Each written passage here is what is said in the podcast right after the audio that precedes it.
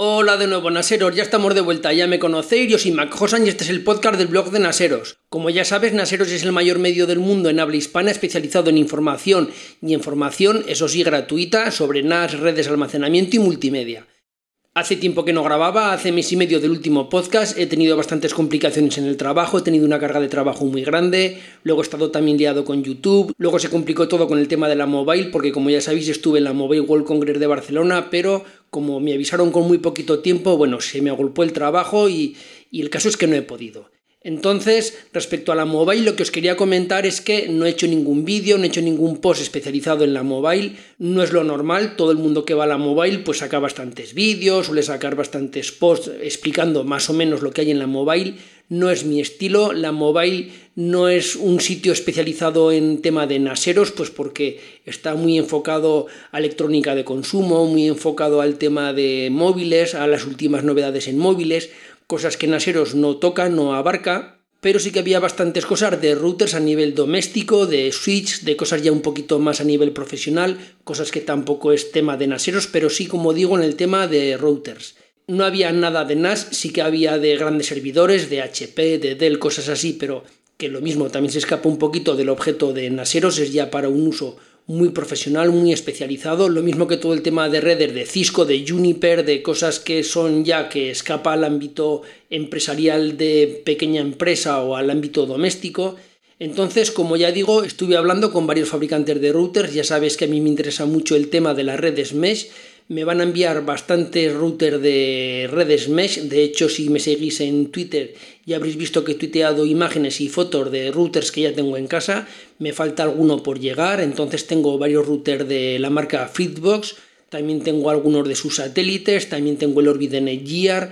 Esta semana me va a llegar el Deco M5 de TP-Link. Seguramente también me van a enviar un QVR de Dynalink es decir, que vamos a hacer una comparativa bastante grande de las redes mesh que hay en el mercado. Como ya sabéis, también tengo un Amplify, es decir, que vamos a tocar mucho el tema de routing, de redes, de redes mesh. Vamos a profundizar en todo eso a lo largo de los siguientes podcasts y de los siguientes vídeos.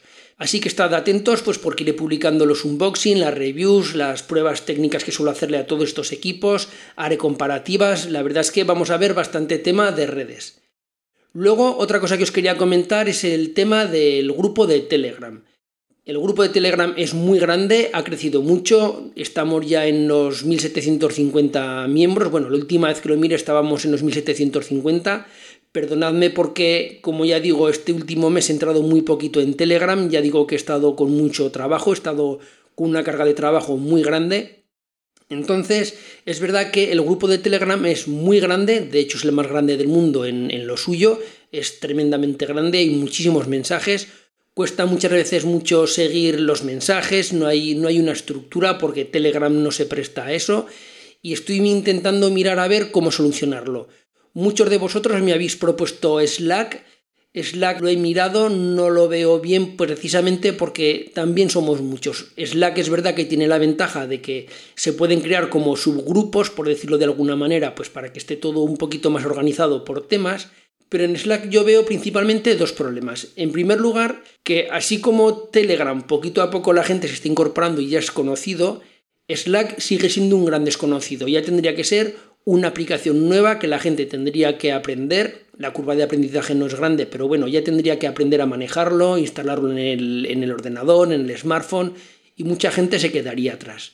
Y luego otra cosa que me echa para atrás de Slack es que precisamente somos muchos, la versión gratuita tiene unas limitaciones que hace que en grupos tan grandes como el nuestro, en grupos de 1700 y pico personas, que ya veréis como pronto estaremos en año 2000, tiene unos problemas de almacenamiento, habría que controlar mucho los mensajes, el almacenamiento, pues porque hay un almacenamiento limitado y los mensajes antiguos se van borrando, es decir, que tampoco Slack lo veo yo como una solución. Muchos de vosotros abogáis por un foro. La verdad es que un foro sería lo idóneo y sería lo, lo que mejor vendría. Naseros en su día tuvo un foro y eso que Naseros cuando tuvo el foro era 10 veces más pequeño que ahora con la décima parte de tráfico y con la décima parte de seguidores y el foro tiene el problema de que administrar un foro lleva muchísimo trabajo. Lleva mucho trabajo de spam, por más que pongas filtros de spam con las típicas preguntas y los captchas y todo esto, da problemas. Entonces, administrar un foro lleva mucho trabajo, lleva mucho tiempo. Yo, por supuesto, no tengo tiempo de administrar un foro, por supuesto no, no puedo hacerlo pues porque con mi trabajo y con todo el contenido que genero en Naseros, pues ya no me da de sí. Entonces el foro básicamente lo tendría que administrar Rubén. Rubén ya lo conocéis, Rubén sabe mucho, está todo el día metido en el grupo de Telegram, es muy activo, pero claro, un foro Rubén no lo puede llevar gratis, a Rubén habría que pagarle de alguna manera. El hecho de que alguien lleve el foro, pues tendría que ser como una especie de dedicación, tendría que ser como un trabajo y por supuesto eso habría que remunerarlo. Entonces aquí habría varias opciones. Una sería pues que la gente por entrar al foro o por ser miembro del foro tuviera que pagar algo, que a lo mejor estaríamos hablando de un euro, de dos euros al mes, de 10 euros al año, es decir, algo para que Rubén pues pueda vivir de eso o tenga un, aunque no sea vivir, sí que tenga una paga o tenga algo por sus servicios. Y otra opción sería pues que no hubiera que pagar nada, que todo el mundo pudiera entrar y que luego la gente que quisiera soporte o la gente que quisiera ser como si dijéramos premium dentro de ese foro, pues entonces sí que tuviera que pagar pues lo mismo, un euro, dos euros, una cuota al mes, al año, no sé, eso ya sería más cosa de Rubén o de la persona que administrará el foro, porque yo realmente allí pues un poco como que me desentendería. Entonces sería pues como hacer una opción premium, un afiliado, un membership site, algo así pues para, para poder pagar el foro. El foro desde luego si no es pagando yo lo veo inviable pues porque como ya digo lleva mucho trabajo. No es cuestión de que haya un par de personas que voluntariamente lo administren pues porque cuando algo es voluntario, pues está muy bien, pero si hay cargas de trabajo, si hay problemas, pues bueno, a una persona que no cobra tampoco le puedes exigir. Entonces sería una manera de, hacerlo a través de un foro. No sé lo que pensaréis, pero bueno, es que realmente el grupo de Telegram ha crecido mucho, somos muchos y eso está muy bien, pues porque hay mucho feedback, la gente es muy participativa, se aprende muchísimo, pero cuando quieres localizar un problema en concreto que tengas, no hay una estructura como para poder ir a un sitio como es un foro. Entonces le estoy dando vueltas cómo hacerlo, la verdad es que no veo la solución no la veo de una manera fácil y lo que mejor se adaptaría sería el foro, pero como ya digo, pues el foro no se lo he comentado aún a Rubén, Además, Rubén ya tiene experiencia en foros, ya ha administrado foros, y entonces lo que haría falta sería pues que si Rubén dedica 3, 4 o 5 horas al foro a administrarlo, a responder a preguntas, a dar soporte, pues bueno, pues que eso fuera remunerado, pues porque, oye, a la larga la gente pues tiene que comer y tiene que ganar un dinero pues por su trabajo, eso está claro. Entonces pasamos ya al tema de hoy, al tema del podcast. El podcast de hoy va a ser un poquito raro porque realmente lo que voy a hacer va a ser colgar el audio del último vídeo que he hecho que es un vídeo que trata sobre la latencia en una red. Muchos de vosotros me imagino que ya lo habréis visto en YouTube, pero como no todo el mundo ve YouTube porque le es más cómodo pues viajando en el coche, yendo a trabajar, haciendo deporte, mucha gente le gusta más el podcast que lo que es eh, YouTube porque tienes que estar mirando una pantalla, entonces voy a subir el audio es un audio que ya lo grabé con idea de que se pudiera escuchar a través del formato podcast, por lo cual aunque sea un audio sin el apoyo del vídeo lo vais a poder seguir tranquilamente. Este podcast trata sobre cómo medir la latencia en una red, cómo solucionar los problemas de latencia en una red, aunque está muy enfocado al tema de gaming, pues porque los, los jugones, la gente que se dedica al gaming o que le gusta el gaming, es muy importante el ping, es muy importante la latencia que tenga en su red pues para el tema de los juegos online, aunque está bastante enfocado al tema del gaming, este podcast o este vídeo, como lo queréis decir, realmente es toda la teoría que va detrás de la latencia en una red, por lo cual, aunque tú no seas jugón, aunque tú no te dediques al gaming o no te guste el gaming, lo puedes escuchar y vas a aprender mucho porque voy a explicar qué es el jitter, qué es el buffer bloat, qué es el quality of service, cómo funciona. Entonces lo vas a poder aplicar a tu router, lo vas a aplicar a tu red, porque como ya digo, vamos a aprender a medir todos estos parámetros, vamos a poder medir cómo es el estado de nuestra red, vamos a dar una primera solución muy sencilla, muy fácil de entender y muy fácil de aplicar. Seguramente más adelante en sucesivos vídeos explicaré métodos pues como más profesionales, métodos que son como más técnicos y que ya profundizan más en el tema, pero bueno, hoy en una primera aproximación es más que nada este primer vídeo de teoría. Tengo que avisar que hay dos vídeos. El primero, que es el que voy a poner ahora en el podcast, es el de teoría. Os aconsejo que lo escuchéis. Yo entiendo que muchas veces la teoría es un poco ardua, que aquí viene un tío, yo suelto un rollo de redes o de redes o de lo que sea, pero lo he intentado hacer de una manera amena, lo vais a poder seguir de una manera muy sencilla, aunque en el podcast vais a escuchar que se hablan de gráficas, se habla de, imágenes, pero no vais a tener ningún problema para seguirlo porque si cuando escuchéis el podcast entréis a la página web, entréis a Naseros, en las notas del podcast voy a poner el enlace a este post, pues las tres o cuatro imágenes que hay las vais a poder ver bien. Entonces, aunque estés escuchando el podcast, miras en un momento en el smartphone estas imágenes y enseguida las vas a entender. Lo mismo ocurre con el vídeo, aparece un vídeo de un perro que es muy gracioso que explica qué es la latencia y no vas a tener problema de datos porque realmente no es un vídeo, es un GIF, es un GIF muy cortito. De hecho, este GIF me parece que no llegaba ni siquiera al mega, no me acuerdo cuánto lo dejé, pero ocupaba medio mega o una cosita así, por lo cual no vas a tener problemas de si estás escuchando este podcast en movilidad y quieres acceder al post, aunque veas este vídeo y te lo descargue, no vas a tener ningún problema de datos, pues porque como ya digo, ocupa muy poquito. Entonces, sin más, os voy a dejar ya este podcast que realmente es el audio del vídeo sobre la latencia en una red. Luego hay una segunda parte y un segundo vídeo, que este sí que ya lo tendréis que ver en YouTube, que es el caso práctico, es cómo aplicar toda esta teoría a un caso práctico en este caso práctico lo hago con varios routers, lo hago con varias redes, lo hago con Movistar y lo hago también con Yastel, lo hago con los routers de operador y luego también con varios routers neutros. La verdad es que es un vídeo que me costó muchísimo grabarlo porque lleva mucho trabajo, tened en cuenta que manejo varias redes y cuatro routers. Por lo cual, cada vez que tenía que hacer un vídeo explicando la configuración, tenía que desmontar toda la red, reconfigurarla, configurarla para explicar lo que quería explicar y luego una vez que terminaba volver a desmontar todo y volver a montar la red como estaba.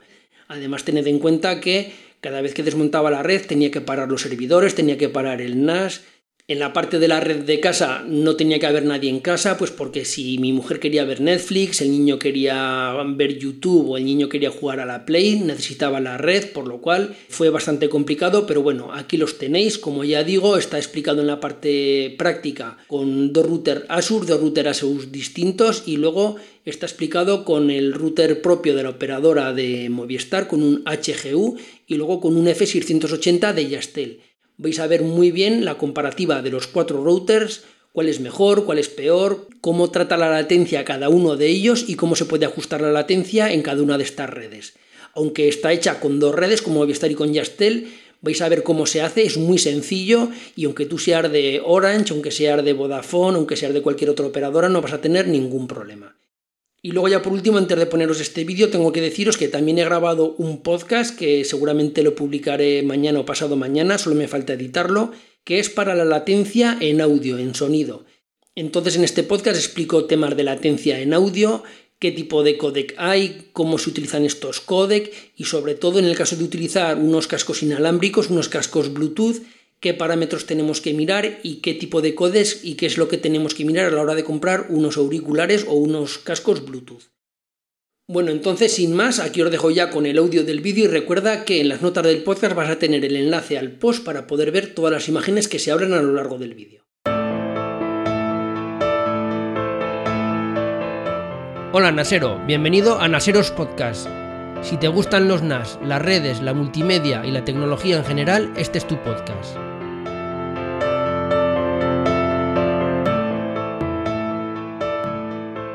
Hoy vamos a ver un vídeo que hace mucho tiempo que me estáis pidiendo sobre el que he recibido muchísimas preguntas y muchísimas dudas y es la configuración y optimización de un router para gaming. Cómo conseguir una baja latencia. La latencia es muy importante en una red porque es el tiempo que tarda en fluir información a través de ella y hoy os voy a enseñar cómo bajarla, cómo mejorarla y cómo tener una mejor experiencia con los juegos online. La baja latencia no solo es importante para el gaming, para los juegos online, también es muy importante, por ejemplo, para el control de equipos remotos, para videoconferencias, para telefonía, por ejemplo, pues para que los datos obtenidos de sensores críticos puedan llegar pronto a su destino, pues como es lógico, para ser analizados y tomar decisiones en consecuencia, es decir, para muchísimas cosas. En resumen, podemos decir que es para cualquier servicio o cualquier aplicación que necesite manejar datos en tiempo real. Imagino que lo que más os interesa a muchos de vosotros es la configuración del router para gaming, porque de hecho, como ya digo, es para lo que me lo habéis pedido, pero antes que nada tengo que dejar bien claro que todo el contenido, tanto de este vídeo como del post que he realizado que va acompañando a este vídeo, que lo tenéis como de costumbre en las notas del vídeo, todos los conceptos que voy a explicar son válidos para optimizar cualquier red, para optimizar la latencia de cualquier red, sea tanto para uso doméstico como para uso profesional o empresarial. No está delimitado solo para el gaming. Aunque yo voy a centrar este vídeo en el gaming porque muchos de vosotros me lo habéis preguntado, pero que sepáis que si no eres un jugador, si no eres un jugón, también te interesa mucho este vídeo porque vas a poder optimizar la latencia de tu red independientemente del uso que vayas a hacer de ella. Entonces, como ya he hecho muchas otras veces, voy a dividir este vídeo en dos partes. Una primera parte que será de teoría explicando los conceptos básicos en los que luego nos vamos a apoyar para luego en un segundo vídeo ver de una manera ya práctica cómo optimizar el router para gaming. Como ya he dicho, no solo para gaming, sino para cualquier tipo de red para bajar cualquier tipo de latencia, independientemente del uso al que vaya destinado. Aquí tenéis un vídeo que me hace mucha gracia, es un vídeo que me gusta mucho porque refleja muy bien lo que es la latencia o el lag en una red. Como podéis ver, el hombre suelta la pelota y el perro se queda mirando arriba y tarda mucho tiempo en reaccionar. Tarda mucho en reaccionar y en ir a por la pelota. Esto es lo que ocurriría en una red. Sería un retardo, sería como una ralentización de todo el sistema que no va de una manera fluida, que no responde rápido el sistema y básicamente eso es una alta latencia, lo que le ocurre a este perro. Este es el caso, por ejemplo, de los videojuegos online donde los jugones, bueno, ya sabéis que se le llama jugones a, esta gente que le gusta mucho el videojuego online o que están todo el día con los videojuegos. Entonces, en este tipo de, perfil de, de jugón, le dan muchísima importancia al ping. ¿Por qué? Pues muy sencillo, pues porque en los juegos de acción, en los juegos online, donde unos jugadores compiten contra otros, el tener una latencia muy baja es importantísimo porque ofrece una mayor ventaja competitiva y tener una latencia baja es muy importante frente a tu rival. Como ya digo, no solo vale para los jugones. Por ejemplo, un caso profesional sería en el caso del control remoto de un ordenador. Si tú, por ejemplo, estás dando soporte técnico con un programa como TeamViewer o VNC o Anydesk, es decir, cualquier programa de soporte técnico en el que estés haciendo un control remoto de un ordenador, necesitarás que la latencia o la respuesta entre tu ordenador y el ordenador que estés controlando sea muy rápida, sea muy baja. Si no es así, ya sabes lo que ocurre, que tú mueves el ratón, mueves el ratón en tu ordenador y luego le cuesta mucho moverse el ratón del ordenador que estás controlando. Y viceversa, por lo cual, si tienes una gran diferencia de tiempo entre lo que tú haces y la respuesta del ordenador controlado o al revés, si tienes mucho lag, si tienes mucha latencia, es muy complicado trabajar. Es algo insufrible, seguro que más de uno de vosotros lo ha tenido que realizar, ya no sea a nivel profesional, sino a lo mejor dando soporte a su padre o a un amigo, y ya sabéis que si hay mucho lag, si hay mucha diferencia entre el ordenador controlado y el controlador, se hace muy mal. Entonces vamos a ver qué factores o qué cosas tenemos que tener en cuenta. Antes de nada, y como es lógico, doy por sentado que todos los jugones, siempre que pueden, tienen sus consolas conectadas por cable y no por Wi-Fi. Ya sabéis que las conexiones inalámbricas incorporan todos los problemas intrínsecos a este tipo de conexiones, como los problemas de saturación de la frecuencia utilizada, el canal escogido, la distancia al router, si el router es su mimo o mu mimo, el protocolo de conexión, es decir, infinidad de problemas. Todo esto ya sabes que he hecho varios podcasts dedicados al tema de las Wi-Fi. Si no los has escuchado, puedes ir a cualquier gestor de podcast, los puedes descargar desde ahí, buscas Naseros Podcast y allí los tenéis. Veréis como hay dos exclusivos solo para redes Wi-Fi y bueno, los descargáis y ahí está todo. Vamos a ver una serie de factores que influyen en una conexión y que pueden afectar negativamente a la latencia. Como de costumbre no te preocupes, te lo voy a explicar de una manera muy sencilla con herramientas accesibles por todo el mundo y que sean fáciles de utilizar. No vamos a utilizar complejas aplicaciones para análisis de redes, ni VLANs para discriminar el tráfico, ni cosas por el estilo. Eso lo dejo para más adelante, seguramente haré otro vídeo explicando todo esto, pero bueno, vamos a ir poquito a poco, vamos a ir despacio y vamos a empezar por lo más sencillo. En la latencia algunos de los parámetros dependen de factores externos a nosotros y por lo cual no vamos a poder hacer nada, y otros sí que son modificables y sobre ellos son sobre los que vamos a actuar. En este primer vídeo te voy a explicar unos conceptos básicos que vamos a necesitar más adelante. Son cosas que tienes que saber, que son el ping, el jitter, el buffer bloat y el quality of service. Te recomiendo que veas este vídeo porque voy a intentar explicarlo de una manera sencilla, con ejemplos como suelo hacer siempre, y si no entiendes todos estos conceptos, si no entiendes muy bien todo esto que vamos a ver ahora, que como vas a ver tampoco es tan complicado, Lo que te puede ocurrir es que si vas directamente al segundo vídeo, si te saltas este primer vídeo porque dices, jo, menudo rollo, yo, a mí que me digan exactamente cómo se hace, vas a ver correr en el segundo vídeo un montón de números, vas a ver unas gráficas, no vas a entender nada, no sabrás de dónde salen, por qué salen esos números. Entonces, como siempre digo, primero tienes que entender todo esto, tienes que entender la teoría de una manera muy somera, tampoco vamos a darla en profundidad, para que luego tú entiendas por qué le ocurre lo que le ocurre a tu conexión. Si esto no lo entiendes, luego por más que te diga a qué página web entrar o cómo hacerlo, no vas a saber muy bien lo que estás haciendo y no vas a entender lo que estás realmente haciendo. Y otra cosa que tienes que tener clara es que lo que voy a explicar es tanto válido para conexiones de fibra, es decir, lo que se llama FTTH, como para las redes de par de cobre de ADSL o VDSL. Cuanto menor sea la velocidad que tengas y peor sea la calidad del servicio que te ofrece tu operadora, más crítico será todo lo que vamos a explicar ahora. Entonces, vamos con el primer concepto de todos, que es el ping. Muchos de vosotros ya sabéis qué es el ping, pero vamos a ver qué es el ping en una conexión y qué influencia tiene la distancia. Como ya sabes porque lo he explicado muchas veces, la información se trocea y se envía en paquetes, es el famoso protocolo TCP/IP explicado, como ya digo, de una manera muy a lo bestia, muy rápida, sin entrar al detalle, porque no vamos ahora a explicar cómo funciona un protocolo TCP/IP, las capas OSI y todo eso. Entonces, generalmente muchos de vosotros, cuando queréis ver la calidad de vuestra conexión, pues hacéis el típico TER de velocidad, miréis si la velocidad que os da el TES es más o menos la velocidad que habéis contratado y ya está. Algunos de vosotros incluso también miréis el ping, porque muchas de estas páginas web para hacer TER de velocidad también te marcan el ping y listo. Entonces, el ping es una herramienta o una utilidad que nos mide el tiempo que tarda en ir y venir un paquete en una red. Cuando hacemos un ping contra una IP, el resultado que nos da es básicamente el tiempo que ha tardado en ir y volver un pequeño paquetito de información. Es como si tirásemos una pelota contra una pared, rebotase, vuelve a nosotros y medimos el tiempo que ha tardado en ir y venir.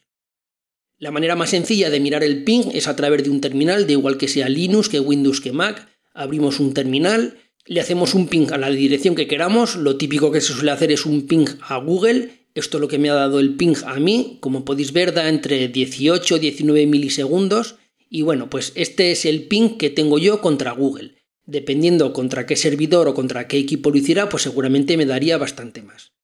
Nuestra operadora tiene un ping o una latencia que no podemos evitar porque depende de muchísimos factores que no están bajo nuestro control. Este es el típico dato que nos da el TER de velocidad y realmente el ping lo deberemos hacer frente a algún sitio en concreto, frente a una IP en concreta, porque es el tiempo que tarda en ir y venir ese paquete a un sitio, a algún sitio. Entonces tendremos que hacer el ping contra un equipo, contra un servidor, contra lo que sea. Y la distancia, como es lógico, es un factor muy determinante. No es lo mismo que esté cerca a que esté lejos. Entonces, en el ping influye mucho la distancia entre nosotros y la IP del servidor o del equipo que queramos medir y también influye mucho el número de saltos que realiza la conexión para llegar desde nuestro equipo al equipo de destino que queremos medir ese ping.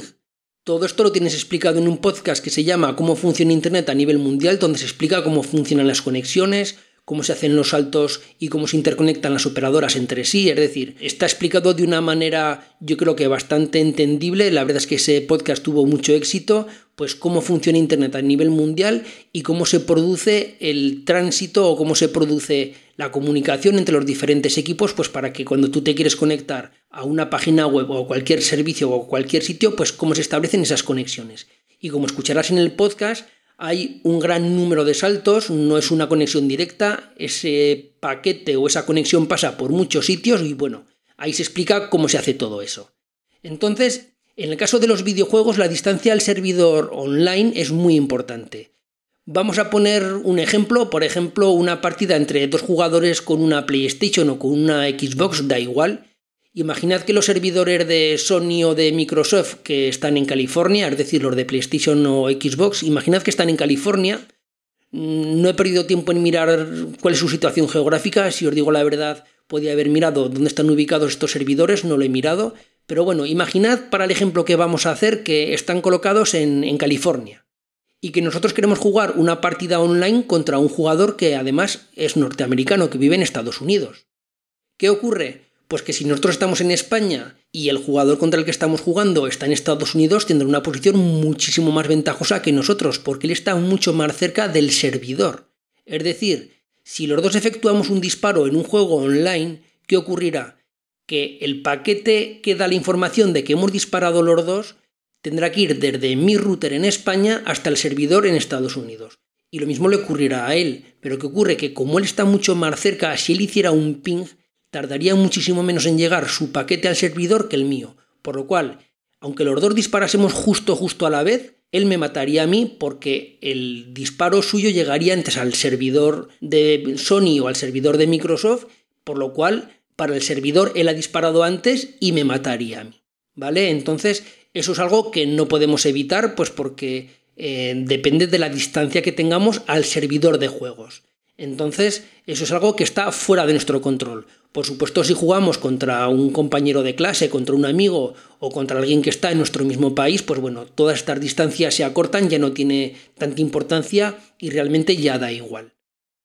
Ya sabéis que hay routers que son especiales para gaming, como pueden ser los NetDuma o por ejemplo el Nighthawk de Netgear, el XR500, que estos seguramente lo veremos en otro post y en otro vídeo más adelante, que estos routers sí que son capaces de discriminar los servidores por distancia, es decir, tú les puedes configurar el router de tal manera que le digas, conéctate solo a servidores que están a menos de 500 kilómetros de mí, o a 600 kilómetros, o a 1000 kilómetros.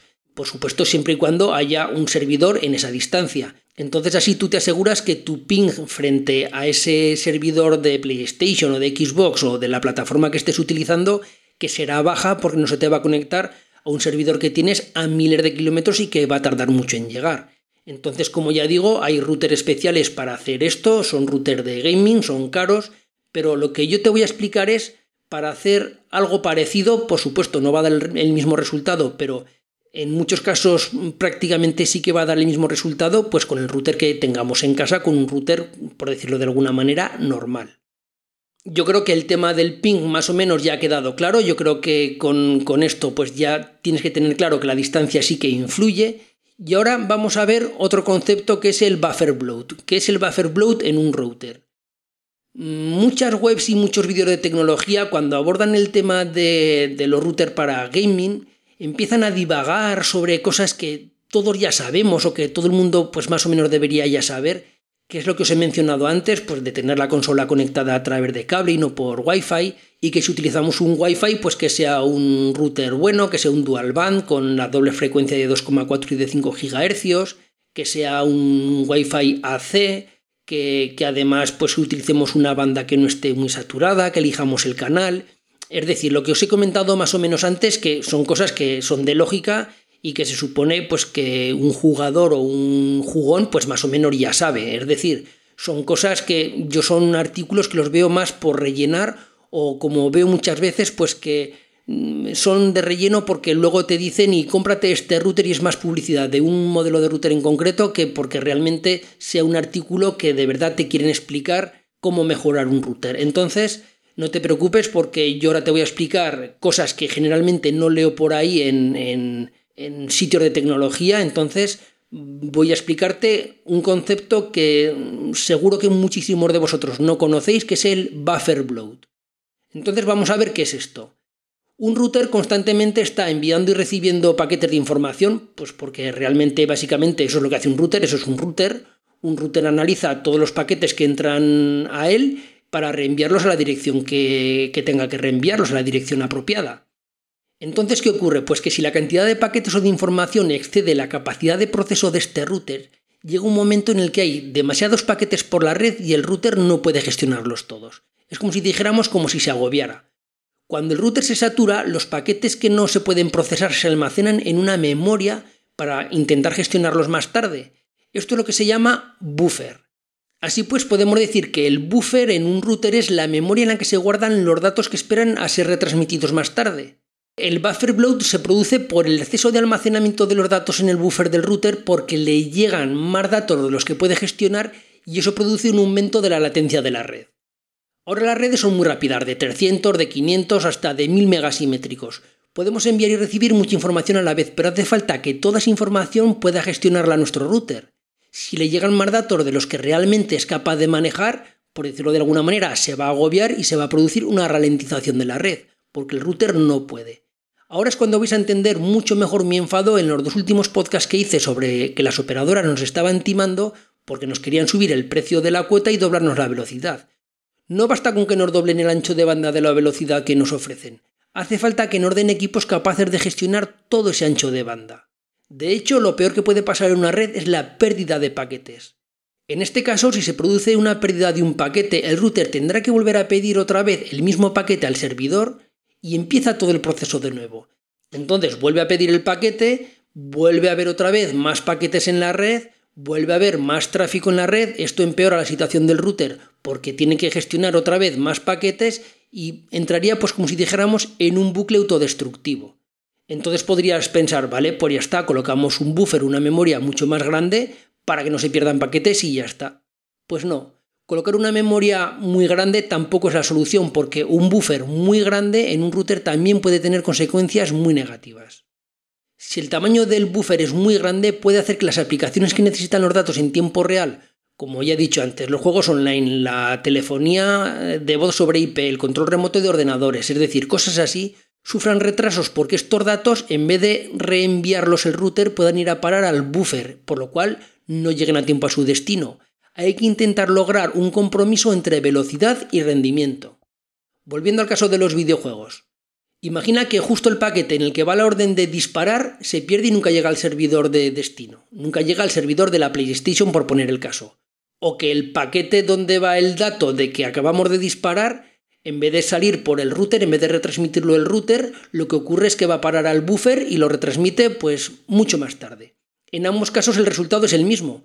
Aunque tú hayas disparado antes, en el caso hipotético que estábamos antes jugando contra otro jugador en un juego online, aunque tú hayas disparado antes que ese otro jugador, la orden de disparo no llega al servidor, por lo cual el servidor para él tú no has disparado.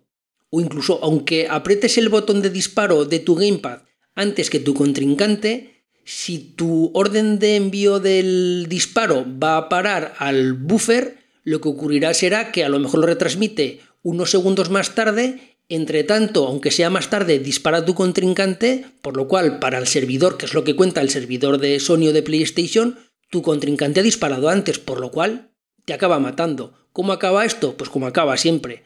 Pues tú, como un loco, enfadado, es que yo le he disparado antes, es que yo le he disparado cuando estaba de espaldas y aún le he dado tiempo a girarse y dispararme él a mí. Esto yo lo he oído muchas veces, pues porque yo no soy jugón, a mí no me gustan los videojuegos, pero mi hijo sí, mi hijo sí que juega y más de una vez pues le oigo pues como está enfadado pues porque le han matado cuando no le tenían que haber matado. Entonces esta captura la he hecho en mi propia conexión, esta captura es de, de mi propia red y como puedes ver en la subida en el uploading llega a haber un retardo de 900 milisegundos, de casi un segundo, más de 900 milisegundos. Yo he llegado a ver casos de casi 6.000 milisegundos, es decir, de 6 segundos. Eso es una barbaridad. Imagínate que tú apretas el botón de disparo, volvemos al típico caso que estamos siempre con un videojuego, tú apretas el botón de tu gamepad para disparar y 6 segundos más tarde es cuando el router, después de que ha pasado por el, por el buffer, es cuando envía la orden al servidor. Y luego además a eso hay que sumar el tiempo de llegada desde el router hasta el servidor, es decir, como si dijéramos el ping. Es, una locura, es decir, eh, te matarían sí o sí. 6 segundos de diferencia es muchísimo. Entonces es un caso muy extremo 6 segundos, pero estoy seguro que muchos de vosotros cuando luego os explique cómo hacer estas pruebas vais a ver cómo vais a tener unos buffer bloat de un segundo y pico, de dos segundos, es decir, muchísimo tiempo. Una cosa que tienes que tener clara es que cuando estamos en un juego online necesitamos que la latencia sea muy baja el tener 300 o 500 o 1000 megasimétricos nos da igual, porque la cantidad de información que tenemos que enviar al servidor es muy pequeña. Eh, realmente cuando nosotros efectuamos un disparo, vuelvo al caso de siempre, cuando efectuamos un disparo, el paquete de información disparo, por decirlo de alguna manera, es muy muy pequeño. ¿Qué más nos da tener 500 megasimétricos? Lo que nos hace falta es que lo envíe muy rápido, no tener un ancho de banda muy grande. Muchísima gente cuando su operadora le propone subir la velocidad o, cambia los planes y, ahora tenemos planes con velocidades altísimas, de, como ya digo, ahora puedes contratar en muchísimas operadoras un giga de velocidad. Mucha gente lo contrata porque se piensa que al tener un giga de velocidad simétrico o 500 megasimétricos, en los juegos online va a tener muchísima ventaja porque mi conexión es que ahora es muy rápida, es que tengo 500 megas. Están muy equivocados. El tener 500 megas no te vale para nada. Lo que tú necesitas es optimizar tu router, optimizar tu router para, para condiciones de gaming, no para tener un ancho de banda muy grande, sino para tener una latencia muy pequeña. Entonces, ¿qué consecuencias tiene esto del buffer bloat? Pues algunos fabricantes de routers han colocado buffers demasiado grandes en sus equipos. En nuestro router el buffer bloat ocurre pues cuando la red se congestiona y hace que los paquetes permanezcan en la cola del buffer durante demasiado tiempo. Si recordáis cuando expliqué qué es la aceleración caché en un NAS, que lo expliqué en un vídeo, os comenté los tipos de caché que hay. En un sistema de caché, o lo que es en nuestro caso actualmente de lo que estamos hablando del buffer, está el tipo FIFO. FIFO quiere decir first in, first out, o lo que es lo mismo, el primero que entra es el primero que sale. Si la memoria es demasiado grande, genera colas muy largas, aumenta la latencia y empeora el rendimiento de la red. Ya sabes que a mí me gusta hacer analogías con cosas cotidianas, con cosas del día a día para que se entienda mejor, entonces os voy a poner un símil porque entiendo que esto del buffer bloat a alguno pues le puede liar y le puede costar un poquito pues, de entenderlo. Imaginad que las redes son autopistas o carreteras por las que circulan los coches. Este símil ya lo he puesto muchas veces. Si me sigues en los podcasts y en los vídeos ya sabrás que lo he utilizado muchas veces porque es un símil que se asemeja mucho a una red. Las carreteras son las redes por las que circula la información y los coches serían los paquetes de información. Entonces, si en una autopista en una hora punta intentan circular muchos más coches de los que caben, se producirá un atasco y los coches en medir a 120 pues irán muchísimo más despacio, eso es lógico. La manera de controlar todo esto en principio pues parece fácil. Podemos colocar un policía o un agente regulador que deje solo incorporarse en la autopista los coches que realmente puedan circular por ella sin producir ni colapsos, ni retenciones, ni atascos, es decir, los coches que realmente caben. Lo que hará este agente será regular el tráfico en función pues, de las circunstancias que haya en cada momento. Si llega más tráfico del que realmente cabe en la autopista o en la carretera, podemos dejar los coches que no quepan, los podemos dejar aparcados temporalmente en un parking, pues esperando a que llegue su turno para salir. Con esta medida que conseguimos, pues que los coches que están dentro de la autopista vayan rápidos porque son los coches que realmente caben y no habrá atascos.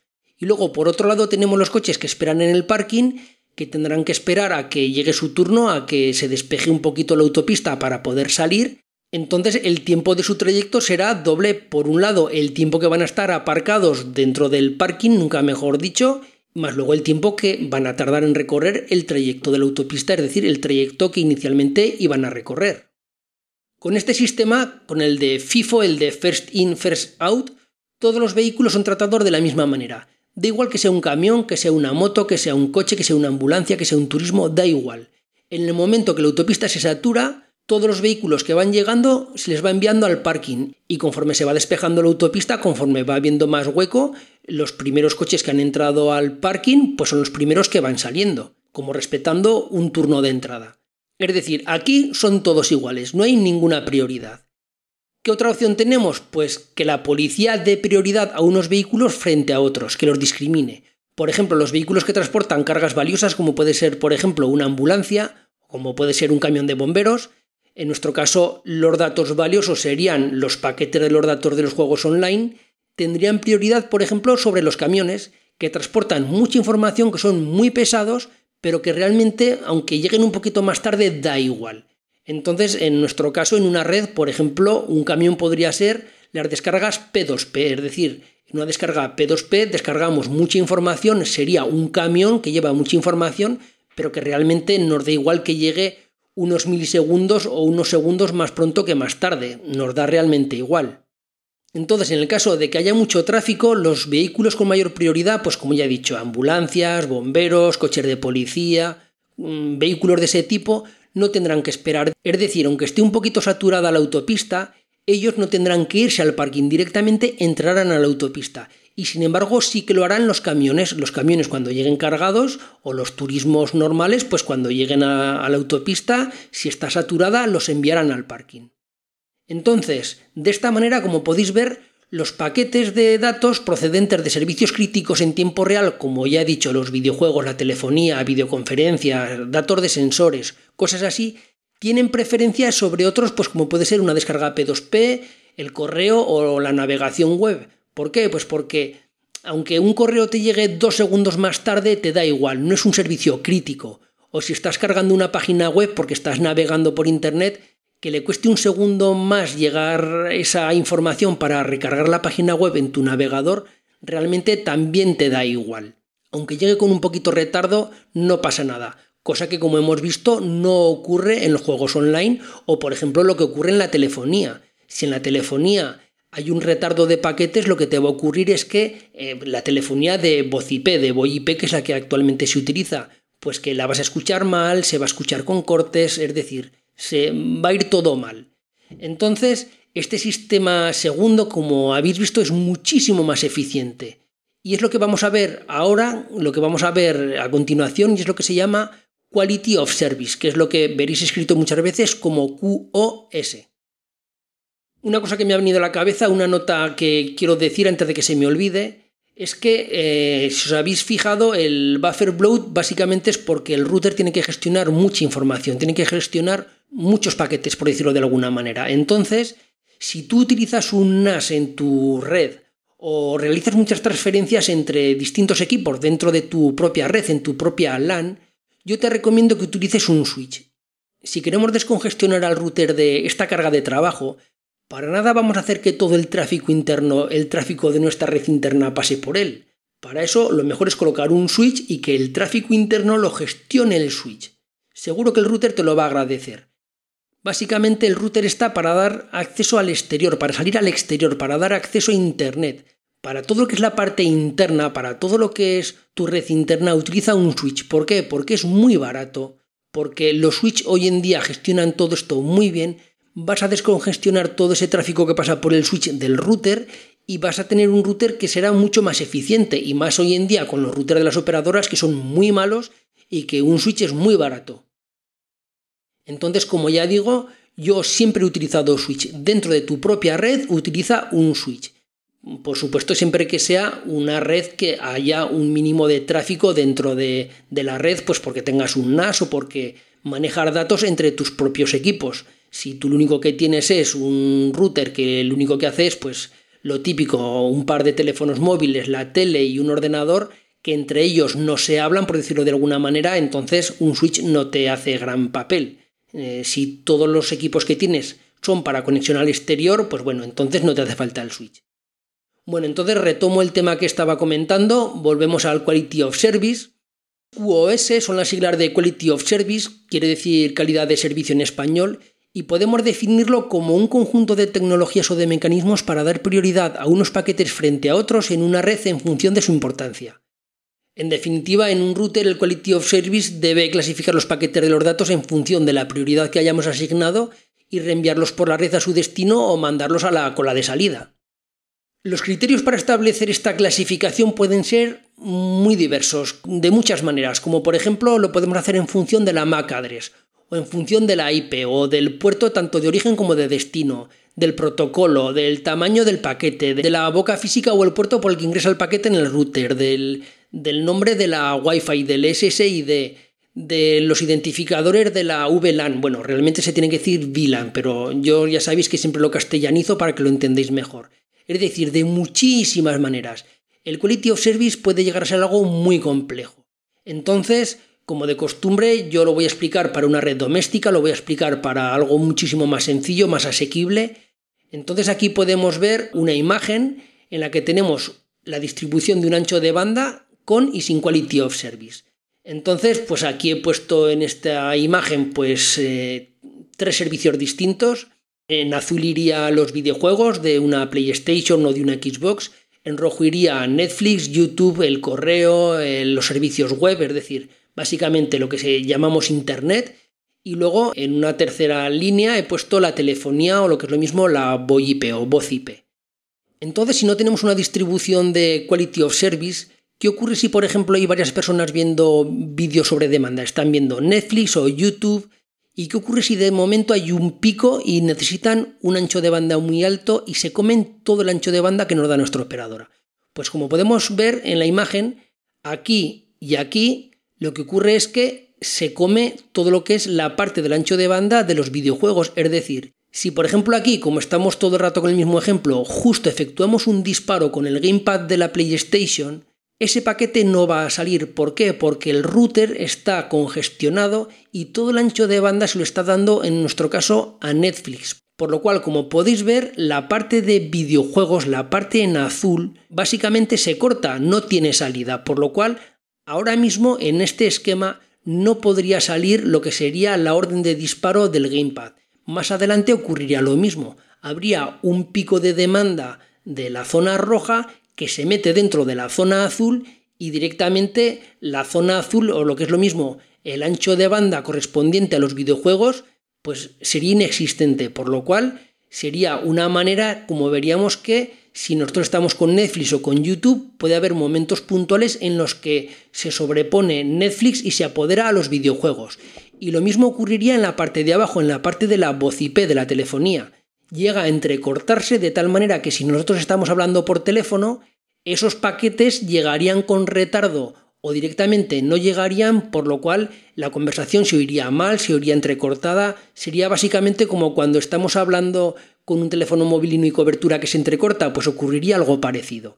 Esto, claro, es un ejemplo muy tonto, pero, por ejemplo, en un SAT, en una empresa que tenga líneas telefónicas de atención al cliente, la telefonía tiene total prioridad. ¿Por qué? Porque estar dando una calidad de servicio a unos clientes que se tiene que mantener. La telefonía en estos casos es prioritario. No es lo mismo en tu casa que la telefonía, pues muchos la, la voz IP, es decir, el teléfono fijo, ni lo utilizan que en una empresa. Entonces es un juego muy tonto que lo he querido poner así pues porque estábamos centrándolo en los videojuegos, pero como ya he dicho, esto no lo imaginéis en el tema doméstico y de videojuegos, podéis imaginarlo en cualquier faceta de Internet o de una empresa o de vuestra casa. ¿Y qué ocurre si ahora hacemos un Quality of Service? Pues nos vamos a la imagen de abajo.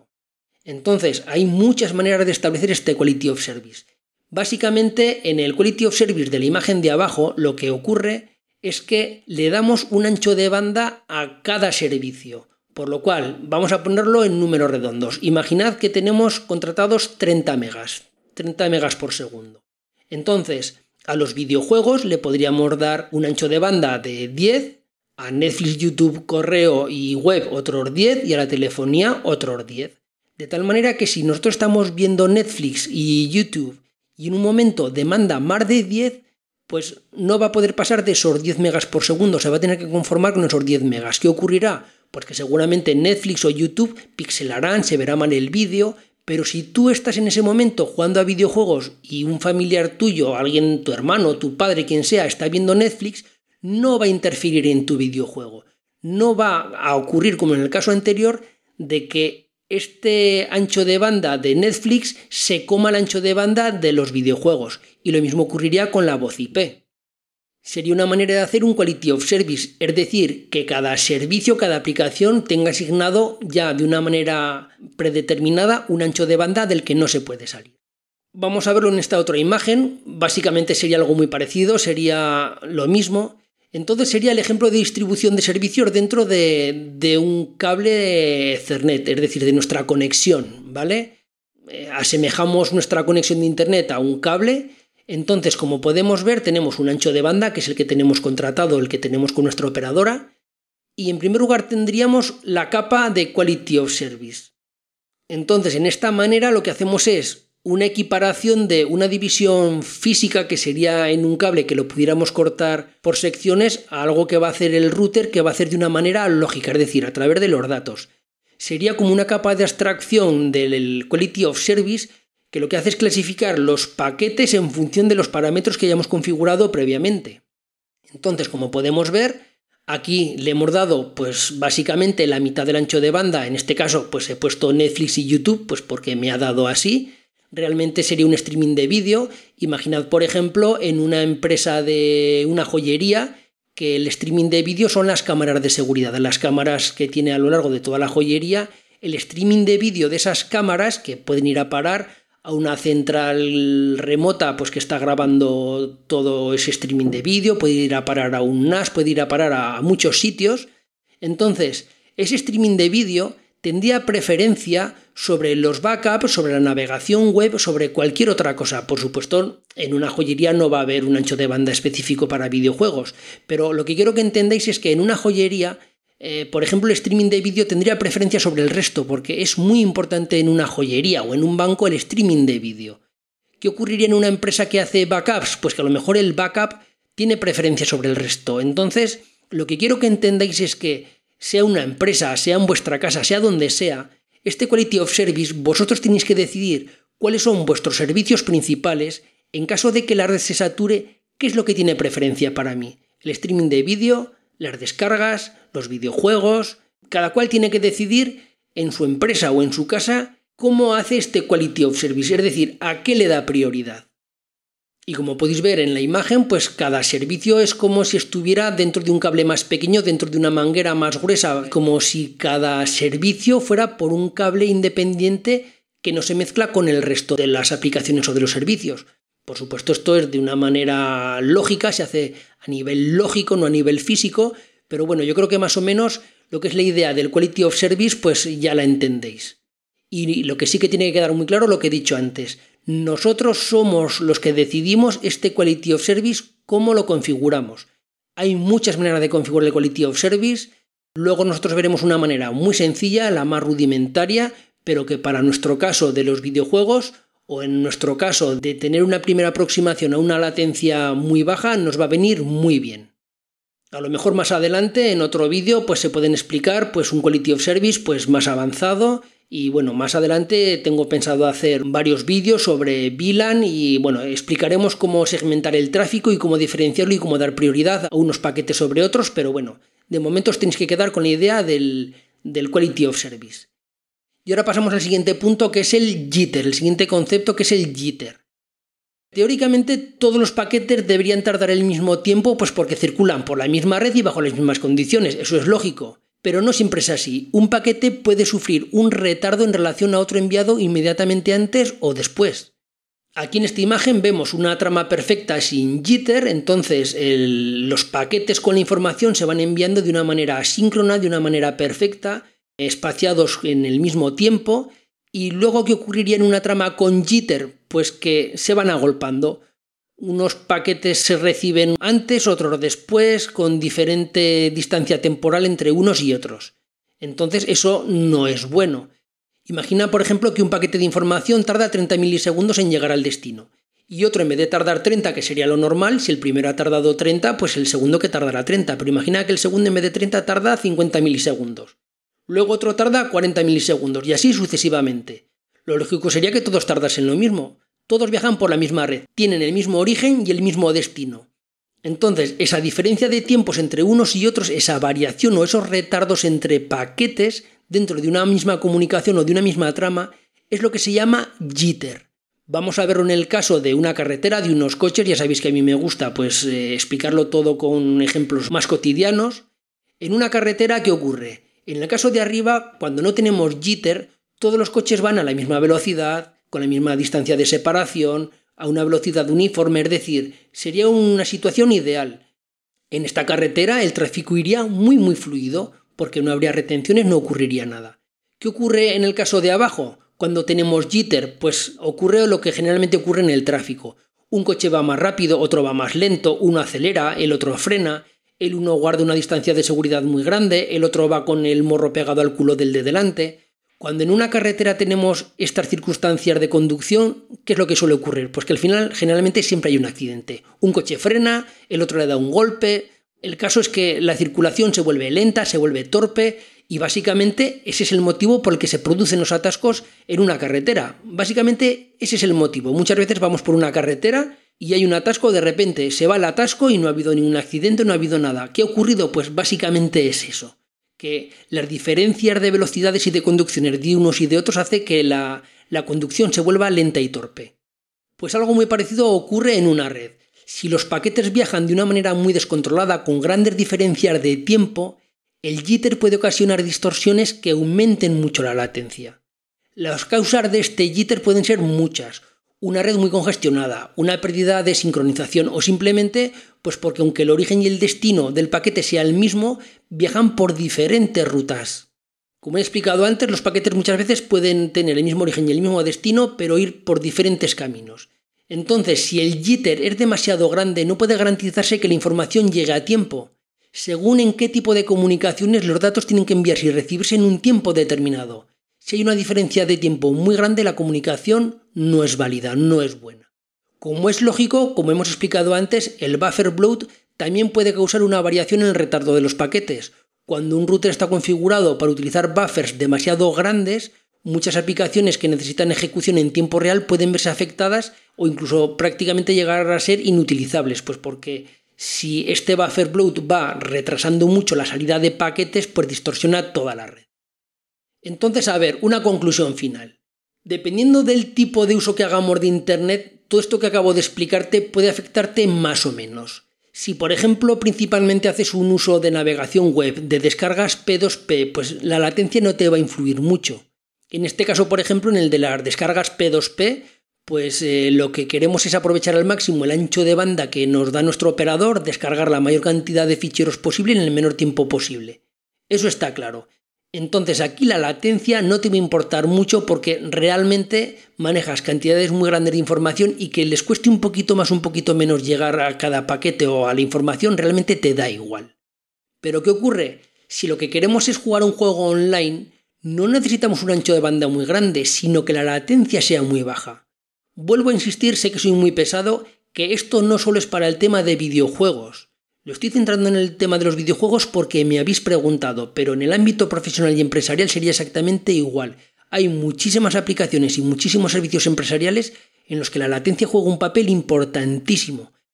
Entonces, ahora que ya sabemos las causas del aumento de la latencia y del retardo de la red, vamos a ver cómo medirlo, vamos a ver qué posibles soluciones podemos adoptar, pero eso por desgracia lo vamos a ver en el siguiente vídeo porque este vídeo ya se ha hecho muy largo no quiero extenderme mucho más, entonces en el siguiente vídeo vamos a ver cómo configurar un router para gaming, cómo configurar un router para baja latencia, vuelvo a insistir, sea para gaming, sea para cualquier otra aplicación. Vamos a ver cómo medir todo esto y vamos a ver una configuración básica pero que es muy muy efectiva. Como siempre digo, lo vamos a hacer con herramientas gratuitas de una manera muy sencilla, no hace falta que tengáis grandes conocimientos sobre redes, lo vamos a hacer de una manera que todo el mundo lo va a poder hacer. Entonces, yo de momento me despido aquí y nos vemos en el próximo vídeo. Como ya sabéis, si queréis más información podéis ir a Naseros entre www.naseros.com. A mí me podéis encontrar en Twitter en arroba naseros-com. Luego también está el grupo de Telegram, es un grupo de Telegram que es muy activo. Allí vais a encontrar a muchísima gente que os va a ayudar no quiero decir que os unáis y que leéis todo el timeline y todos los mensajes porque es imposible porque hay muchos mensajes, pero sí que de vez en cuando si entráis y leéis los mensajes vais a aprender muchísimo. Y como ya sabéis, pues si os ha gustado el podcast lo podéis compartir con más gente, pues para que aprenda todo esto que voy comentando. También podéis dejarme una reseña tanto en iBox como en iTunes, podéis dejar una reseña, una valoración, podéis dejar vuestros comentarios allí. Es una manera de crear comunidad, de, abarcar a más gente y de que cada vez seamos más. Bueno, pues ahora sí, me despido, esto ha sido todo, nos oímos en la próxima, un saludo y adiós.